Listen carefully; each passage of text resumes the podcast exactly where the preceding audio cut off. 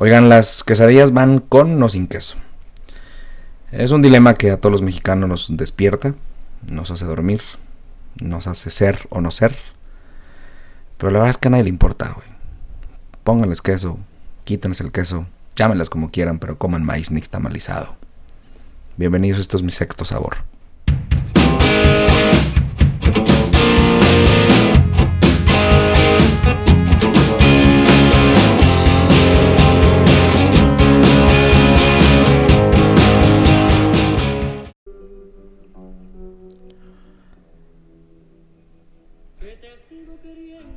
He venido a decirte de los zafiros. Esto, esta parece introducción de El Fonógrafo, música ligada a tus recuerdos.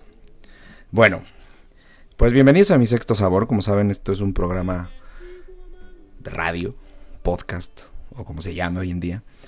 Ya no sé qué sea, pero el tema es que es casi una terapia y la verdad es que estoy muy contento que me acompañen. He recibido muchos comentarios buenos. Que no sé si les gusta o no les gusta, pero bueno, al menos se divierten. Unos me han dicho que estoy muy cagado y que están muy cagadas las reflexiones, otros pues que no les gusta el contenido, cosa que no me importa, ¿verdad? Así es que pues muchas gracias primero por conectarse, por suscribirse. Y en épocas de pandemia y cuarentena, la verdad es que les pido por favor que se suscriban y así como apoyan a sus restaurantes pidiendo a domicilio y teniendo toda esta como relación preciosa con, con ellos, ¿no? Pues también apóyanos a nosotros los que generamos contenido porque están las cosas difíciles. YouTube redujo a la tercera parte los ingresos, es decir, te están pagando la tercera parte de lo que pagaban antes. Y entre menos suscritos tengas o más, o sea, no te mejores tu canal, evidentemente las cosas no se van a poner bien. Así es que, nada, después de este mensaje un poquito tenso, odio la canela. La odio con todo mi corazón. Y tampoco es tan cierto. En realidad lo único que hice fue expresar mi opinión respecto a una especie seca de origen asiático que parece que ofendí de la manera más profunda a los mexicanos. A ver, les cuento un poquito de contexto para todos aquellos que no se enteraron, ¿no? Hace unos días publico una receta, me decido hacer en la noche una receta de arroz con leche, una receta que en lo particular a mí me ha llevado a presentarla en diferentes escenarios, la preparaba yo en España, la he preparado aquí en México, es uno de mis postres favoritos, pero he encontrado a lo largo de la vida que la canela me parece lo suficientemente invasiva, pero invasiva de esas notas que, que de verdad desesperan, es decir, que me huelen entre a dentista, eh, no sé, una mordida de malos recuerdos. Seguramente estoy traumado, como alguien dijo, que, que qué nivel de trauma infantil debe haber tenido. Pero les prometo que no, o sea, que no fue un trauma, simplemente no me gusta. Y a lo largo del tiempo de que soy cocinero, después de 20 años de carrera, la verdad es que decidí que no me gusta. Y no me gusta por una sencilla razón, insisto, me parece invasiva en aquello que se le ponga, si no se eh, pone adecuadamente y en buena medida. Les hablo así despacito para no desesperarlos porque eh, les cuento que, de verdad, no, yo, yo no voy a ofrecer disculpas porque creo que vivimos en una época de libertad de expresión y de eso se trata justamente hablar esto en este episodio, que es qué tan difícil es mantener la libertad de expresión hoy en día o qué tan cierta es esa libertad de expresión que tenemos en redes sociales. Es cierta, existe, la tenemos que aplicar en todo momento. Hate, tirar hate y mentadas de madre es libertad de expresión acusar a alguien por no estar de acuerdo contigo es libertad de expresión. Es decir, yo respeto tu libertad de decir lo que tú quieras, pero tú respeta la mía de mentarte la madre porque no estoy de acuerdo. es maravilloso, güey. Bueno, les cuento. Publico el viernes mi receta de arroz con leche. Una receta que lo que hago es reducir la cantidad de azúcar, agrego un poco de miel y le quito toda la canela posible a vida y por haber y le pongo una de mis especias favoritas que es o mis aromáticos favoritos, que es la vainilla, una vainilla mexicana buenísima, un licor de vainilla que me regalaron en Veracruz recientemente, de origen de Papantla, la mejor vainilla del mundo. Chingue su madre todas las demás vainillas, no me importa. Si a usted que le gusta la de Madagascar o la de cualquier otro país tercermundista que produzca, no me importa. La vainilla de Papantla es la mejor vainilla del mundo. Punto final. Reposteros manifiéstense, cocineros y productores aplaudan. Suscríbanse y patrocínenme. El tema es que eh, estuve yo muy tentado a no hacerlo porque era una receta para mí, era, tenía muchas ganas de algo dulce, tenía muchas ganas de hacer arroz con leche, hacía casi más de un año y medio que no hacía, lo dejé de hacer después de un proyecto entre vinos de Jerez y cocina mexicana y ahora, bueno, pues lo recuperé y es uno de mis postres favoritos definitivamente. Bueno, pues entonces aproveché que tenía arroz, que tenía leche, que tenía ganas de hacerlo y eran las como las 10 de la noche y además podía publicarlo en redes sociales porque pues finalmente es una receta que tienes que esperar, tienes que estar cuidando, pero tienes que esperar. No tenía que hacer otra cosa más que eso. Y entonces voy poniendo en Instagram y en todas las redes sociales historias y demás. Y entonces la gente va manifestándose. Al final lo que hago es tomarle foto al plato. Ojo, la foto de un arroz con leche siempre salen feas a menos de que te llames Neko Hacha o, o, no sé, algún otro repostero, Josep María Ribé, o alguno de estos grandes reposteros este, del mundo, o mexicanos como Fernanda Prado, o toda esta gente que al final son admirable, la gente del mundo dulce, o Fernando Helado, o alguien en la vida, pues la verdad es que las fotos con eso son feas. O sea, tomarle una foto a un arroz con leche, generalmente terminas tomándole a todos los elementos, terminas vistiendo la mesa, es decir, poniendo un mantel, poniendo una copa, poniendo canela, no canela, vainilla, no vainilla, una cucharita bonita y el ángulo y no sé qué, pero sigue siendo un masacote blanco que no tiene forma, es como el mole. Igual, tomarle una fotografía a un mole es tremendamente complicado, por no decirles que casi imposible. Trabajé en un periódico durante tres años, en Buena Mesa, en Reforma, y les puedo asegurar, les prometo por mi vida, que tomarle foto a este tipo de platos es horrible. Bueno, decidí tomarle una foto de una cuchara con el fondo abajo, en donde se veía cremoso los puntitos de vainilla, es decir, un zoom. Vaya, un arroz morelos sencillito, ese que encuentran en el súper. Los ingredientes están publicados en mi Instagram, no les voy a contar más. Leche al pura o lala, no sé qué carambas tenía. Eh, azúcar refinada que yo pongo con vainas de vainilla para que se empiecen ahí a aromatizar el azúcar de las vainas que utilizo en otras preparaciones, las, las que retiro las semillitas, las pongo ahí adentro para que aromaticen la, la vainilla. La miel de abeja, una miel que me regaló un amigo mío, eh, querido cocinero de, de, de Atlixco en Puebla, Fran Vigorito, eh, de Vica que se dedica a recolectar ingredientes muy fregones de la zona, una miel multifloral preciosa, una textura increíble, notas de acidez muy lindas, en fin, yo no le pongo ralladura de naranja ni de limón, no le pongo otros aromáticos más que solo eso. Utilizo crema, porque en general las leches de México son muy poco cremosas para ello, y la verdad es que no me gusta. Yo he llegado a hacer arroces con leche hasta con leche de cabra, que son espectaculares pero las concentraciones de grasa son distintas. Y todos aquellos reposteros que quieran eh, decírmelo o que quieran contradecirme o, regañarme, pues díganmelo porfa, porque evidentemente la leche es parte importante de todo esto. Y si una leche está con bajas condiciones de grasa, obviamente el arroz con leche no va a quedar cremoso aunque le reces, güey. Aunque le pongas a la Virgen de Guadalupe al lado. No son tamales. ¿Ok? Publico la receta poco provocando y jalándole la cola al diablo, y digo que no me gusta la canela, y digo no le pongan canela porque apesta, y porque huele feo. 11 de la noche de un viernes, el desmadrito este acabó, el sábado, aproximadamente a las 4 de la mañana, cuando dije basta, no voy a contestar más comentarios. Siguió durante todo el sábado. Yo ya no vi algunos comentarios, incluso los acabo de ver apenas. Lo siento a quien no le contesté. Ya lo hice algunos, seguramente a otros contestarán. Polemicé, lo compartí en un montón de grupos y me empezaron a tirar mierda.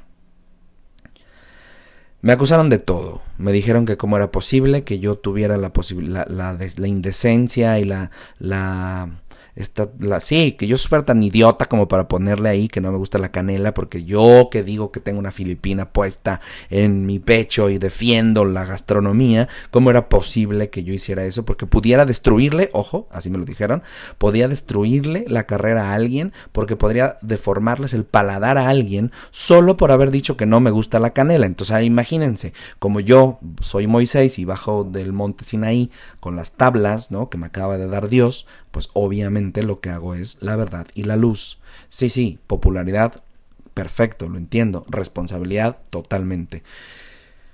Me acusaron de todo. Uno me dijo que yo tenía unos traumas de infancia. Otros me dijeron que yo que estaba loco. Que cómo era posible. Que el arroz con leche sí lleva. Pero tiene forzosamente que llevar. En todo México es un postre tradicional. Y entonces tiene que llevar canela. A mí no me gusta. Y lo dije Nunca dije que la receta era tradicional, nunca dije que estaba honrando a las 10 millones de años de tradiciones del arroz con leche, nunca dije que la canela es un error técnico, lo único que dije es que no me gusta y apesta. Expresé mi opinión y en esa misma medida, sin tirarle hate a nadie, y nunca acusé a nadie de que los que usan canela son idiotas, por supuesto que no en mi grupo de Facebook, que se pueden, que es un grupo cerrado, una sociedad secreta, un, un conclave, que son mis consentidos de Facebook, obviamente, pues me trataron bonito. Unos se rieron mucho, somos casi 3.000 personas, búsquenlo en Facebook, Cocina Mexicana con Tradición, y pasen la prueba de fuego y descubran tienen que, darme al menos tres letras del nombre de Dios para poder entrar. Ya lo han hecho casi tres mil personas, son gente sabia, entonces sí saben que no era un tema de hate, ni tampoco un tema de decir que la canela no sirve y bla, bla, bla, sino simplemente era un poco de polémica. Bueno, así fue la respuesta. Eso me viene a colación y quiero contarles que no es la primera vez que lo vivo. Muy por el contrario.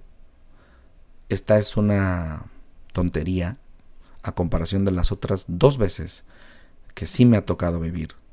Hate, troles, una campaña de desprestigio durante varios meses.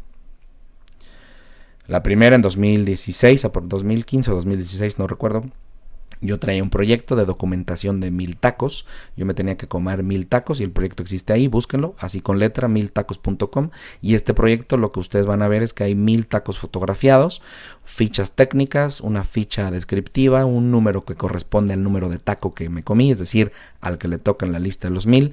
Y bueno, salió en todos lados. Se hizo un poco viral y eh, salió en BuzzFeed varias veces. Lo publicaban en varias partes del mundo. Eh, tuvo muy buena recepción y la verdad es que fue un proyecto bien lindo porque tenía reglas académicas y con eso hemos hecho mucha innovación y hemos hablado de límites técnicos del taco. Es una belleza. O sea, la, la necesidad de mi de este proyecto era responder a la pregunta básica, ¿qué es un taco? ¿Por qué es tan importante para la alimentación? Piénsenlo, no es un asunto lógico, es un asunto que tiene que ver directamente con preguntas que no nos hacemos, preguntas que como mexicanos casi nunca las pensamos ni nos las hacemos porque sería cuestionar nuestra identidad. Y eso es un error. Hay que preguntarse todos los días quiénes somos, qué es lo que nos da sentido para poder después responder con orgullo nacional y no con patrioterismo del 15 de septiembre amarrados en una bandera y echando pedo. Ojo, está muy bien, hay que echar pedo el 15 de septiembre. Yo el 15 de septiembre de 2019, gracias a mi querido Jacobo y a mi querido Guadiana en Monterrey, la pasé bomba. Nuclear, nuclear. Bueno. Hubo gente. Y eso es, este es cierto, ¿eh? Seis meses de mi vida pasé todos los días abriendo eh, las cuentas de redes sociales, viendo que abrían una y otra y otra cuenta, cerraban una, otros la denunciaban, eh, de pronto había memes y de pronto publicaban cosas. Obviamente, como bien dicen, el afectado es el último que se entera. Y entonces resulta que, o como también hay otro chiste, que el, que el que le cortan la cabeza es el último que sabe que se la cortaron. Bueno, pues ahí estaba yo, justamente, pensando que no pasaba nada y de pronto había detrás mío o al lado mío o encima mío un cúmulo de memes y tonterías que mucha gente hizo de ello una burla. Por segundos, por minutos. pero durante varios eventos mi carota estuvo puesta en las risas de muchos de mis colegas, en las risas de mucha gente. Se abrían cuentas acusándome de gordo, acusándome de mil cosas, memes espantosos, cuentas ridículas, troles que lo que querían era divertirse. Yo no me enganché, pero fueron seis meses de estar enterándome que había grupos de WhatsApp, grupos de Facebook, que estaban denunciando en conjunto las cuentas y no podía levantarme. Hubo un momento donde pretendí renunciar al proyecto, dejar de documentar estos mil tacos, pero no lo hice entre en ese entonces mi novia, en ese entonces mis amigos. Obviamente lo que pasó fue que la gente pues me mostró apoyo. Se los agradezco a todos. Yo estaba en Monterrey, hubo mucha banda en Monterrey que me apoyó todos, todos se cagaron de la risa, pero cuando vieron que era un asunto cotidiano, constante, les empezó a molestar. Porque una cosa es el chistecito, ¿no? El meme cagado, y otra cosa es una campaña de joder la vida. Esa fue la primera vez. La segunda vez fue el año pasado, en 2019, en el que de pronto me despierto con que están mandando correos. Alguien hackeó mi cuenta de YouTube por lo tanto la de Google, o sea, el Gmail, jalaron todos mis contactos y mandaron un correo a más de mil personas, mil contactos profesionales en el mundo, en el que decían que yo contaban unas historias maravillosas, eh, fantásticas, ¿no? Un correo que decía que era hora de revelar la verdad acerca mía. Yo estuve a punto de escribirle y decirle, oye, gracias, porque pues evidentemente este, yo también quiero saberla. si vas a contestar cuál es mi futuro profesional eh, y cuándo voy a ganar la lotería, gracias por revelarme este conocimiento. No lo hizo, evidentemente. Era mentadas de madre tonterías, todo mal escrito, eh, muy básico. Eh, fue casi un mes lo que duró, pero me pasé tres días al menos contestando entre 15 y 20 llamadas de gente mostrándome su apoyo, otra gente Ahí fue donde definí un par de amigos, dependiendo de quiénes me preguntaban y cómo me lo preguntaban. Obviamente los mandé a la mierda o les abracé, que es el 99.99%, agradeciéndoles mi apoyo, diciendo que yo era una basura, estaban enojados porque yo había grabado un pues había grabado un, un podcast, no, no es cierto, un, un, que fue un video de YouTube en el que hablaba que me cagaba la Valentina. Me parece la salsa más horrible del mundo. Y si quieren decirme lo contrario, díganmelo.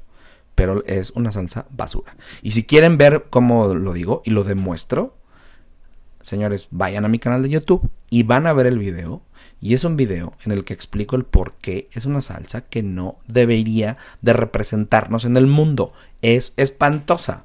A mí no me gusta. Creo fervientemente que ha modificado el paladar mexicano. Pero bueno, ya está. Usted sígase así con sus jicamitas, echándole valentinita. Eso es. Destruyas el paladar. Salsa de chiles. Ja, ja, ja, ja, ja. Es puro vinagre. O sea, esa madre sirve para limpiar monedas. No para ponerle las jícamas. Y mucho menos un cóctel, un ceviche o unas papitas. Pero cada quien se destruye la vida como quiere. Yo me la destruyo con otras cosas. No tengo muchos vicios, pero seguramente el café, ¿no? Diría mi madre. Pero al menos la Valentina y, el, y, y la canela, no. Reflexión. Bueno, ¿cómo se acabó eso? Pues muy fácil. Mm, un dragón troll lo que tienes que hacer es dejarlo morir, no darle, no hacerle caso. Quería que me enganchara. Evidentemente, eh, eh, en ese momento, como yo siempre he dicho, tengo enemigos muy guardados, muy bien identificados, gente que le cago la madre, le, le molesta mi existencia y está muy bien, que bueno. Bueno, pues entonces en ese momento hagan de cuenta que se unen entre sí y forman el frente de la Liga de la Injusticia y entonces juntos en su cubil eh, oscuro planean la destrucción de la aloplacencia. Sí, muy bien, es bien hecho. Y esa destrucción finalmente lo que, lo que ocasiona es que pues genera más adeptos y a lo mejor otros enemigos. Lo lindo del asunto es que en ese momento pues saltan las personas que me odian, y entonces empiezan a mandar mensajes así. ¿Quiénes? No lo sé. ¿Quiénes fueron una y otra vez? No lo sé tampoco. Esos memes estarán circulando desde 2015 a la fecha. Sí, lo están circulando. Los memes que me ponen a mí en la cara de otros personajes, que me acusan de gay, que me acusan de gordo, que me acusan de que soy un fraude, eh, todas esas cosas. Recuerdo que fuimos a un evento de con Peña Nieto, ¿no? En ese entonces dije, si este pendejo tiene la capacidad de soportar todos los días la cantidad de cosas que dicen de él, que muchas son ciertas, o no, no lo sé, güey, que yo no me aguante tres memes, por el amor de Dios. A este güey lo odia una nación, a mí me odia un par de babosos que lo único que se dedicaron fue a hacer memes. Está chingón. Acabó esto, lo de los mails, el año pasado, en 2019, acabó eh, pues así, muriéndose. Mucha gente contestó, mucha gente me preguntó, conocía a mucha gente. El video empezó a circular por otros lados, el de la Valentina, y bueno, decían que este, la empresa Valentina tenía que demandarme. Yo me moría de la risa porque yo decía, claro, Valentina seguramente le importa mi opinión. Y seguramente este, Coca-Cola estará pensando también cómo destruye a aquellos que hablan mal de Coca-Cola, como McDonald's también seguramente. Pues no. Pero bueno. Lección y moraleja. Yo no sé si es que... Bueno, no, sí, sí sé. Yo estoy muy contento de vivir en este mundo. Estoy contento de vivir en la libertad de expresión. Estoy contento de que ustedes se suscriban a esta catarsis. Estoy contento de poder tener la oportunidad de grabar una catarsis sin pagarle a un psicólogo. no quiero. Muchas gracias. Ustedes son mi compañía. Pero lo más importante es que estoy seguro que prefiero el mundo en donde la gente puede opinar al mundo en donde no puedes saber su opinión. Pero una cosa es expresar la opinión y otra cosa es engancharse con la opinión ajena. Twitter es el caldero del mal.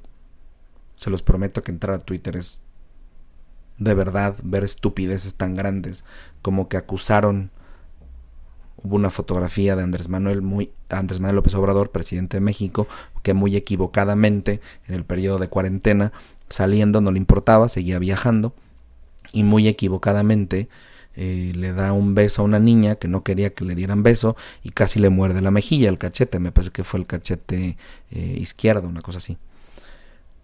Se ve mal, pero si algo tiene este hombre, que no lo voy a defender jamás, pero si algo tiene es que no va por ahí su vida, confío en que no. Abres Twitter y lo acusan de pederasta. Híjole, ese es el nivel que tenemos. Me da gusto que haya sido el pleito por la canela en el arroz con leche. Pero lo que también me demuestra es que la gente tiene la mecha muy corta, pero las balas muy listas para disparar en el momento que algo se pone de frente a ti, a lo mejor sin defensa, me encantaría que todas esas personas que me acusaron de loco, de enfermo, de que tengo traumas infantiles, de que soy un pésimo y un pseudo cocinero, de que soy un pobre diablo, y todos esos comentarios que me dieron, que en resumen lo único que hacían era demostrar su frustración, lo que me encantaría es que tuvieran la capacidad de responder exactamente con la misma vehemencia a aquellas cosas técnicas que sí les he compartido en los mismos grupos, porque como no tienen nada que decir, pues entonces lo único que hacen es quedarse callados.